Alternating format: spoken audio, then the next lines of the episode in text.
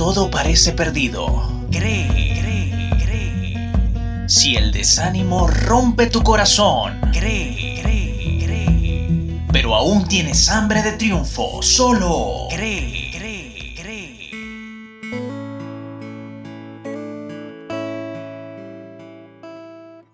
Dijo Jesús, las palabras que yo les he dado son espíritu y son vida. Esto quiere decir que aquel que alimenta su alma con ellas tendrá vida en abundancia. Gracias damos al Altísimo por concedernos la oportunidad de llegar a ti a través de la edición 25 de CREE. Soy Agustín Marcano, tu amigo y presentador, bajo la inspiración del Padre de Gloria con producción y libreto de Hombre, Hambre, Nombre. En la edición del sonido, Xavier Rodríguez. Y quien sirve como locutor en off, Jill Lee.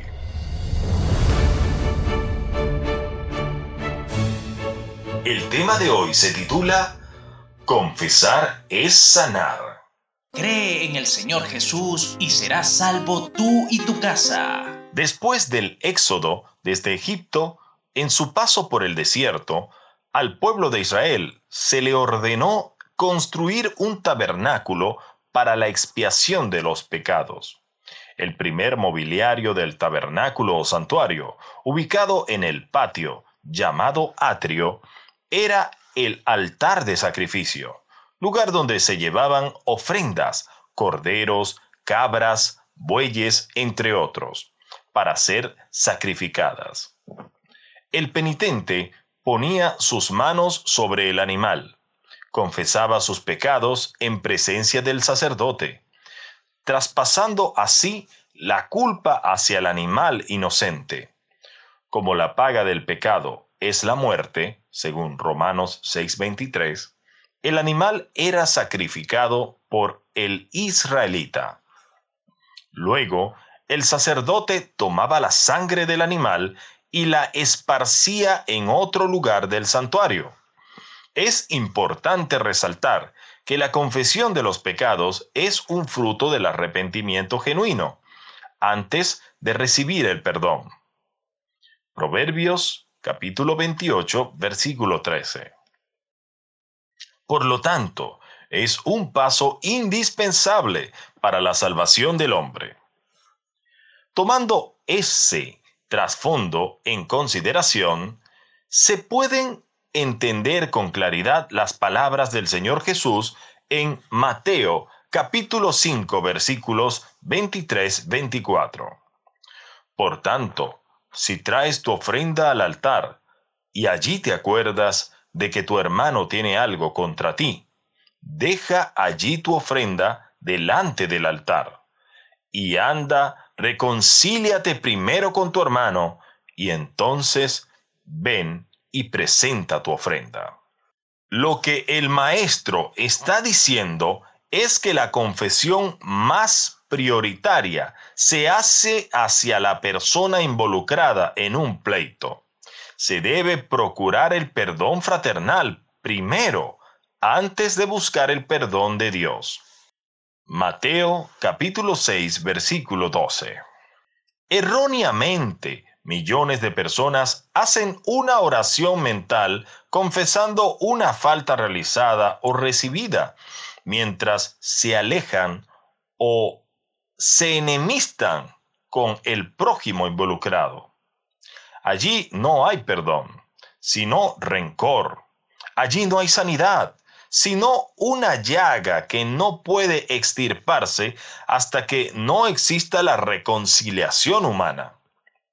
Mientras no se confiesen los pecados al prójimo, no puede haber sanidad, ni física ni espiritual.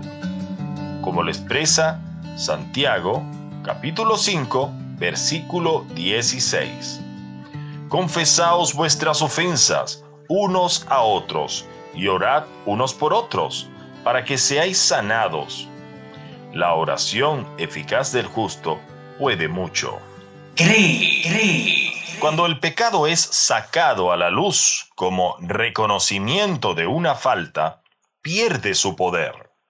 Entonces, es posible un cambio definitivo, ya que el Espíritu Santo transforma el ser y lo purifica de pecado. La confesión es una manifestación o revelación de lo oculto en el corazón. Por lo tanto, solo puede confesarse con la boca en palabras. Romanos capítulo 10, versículo 9.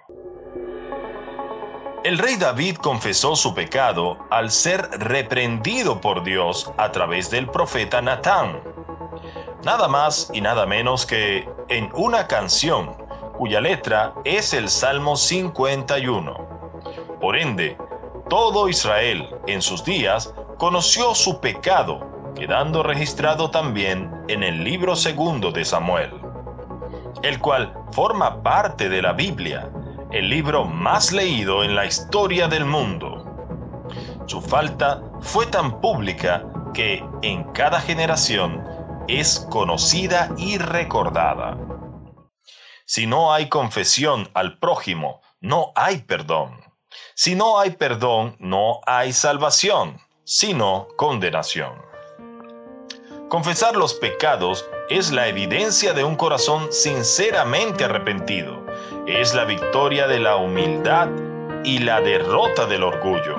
Es la victoria de la responsabilidad y la derrota de la inmadurez.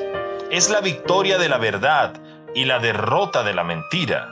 Es la victoria del amor y la derrota del odio.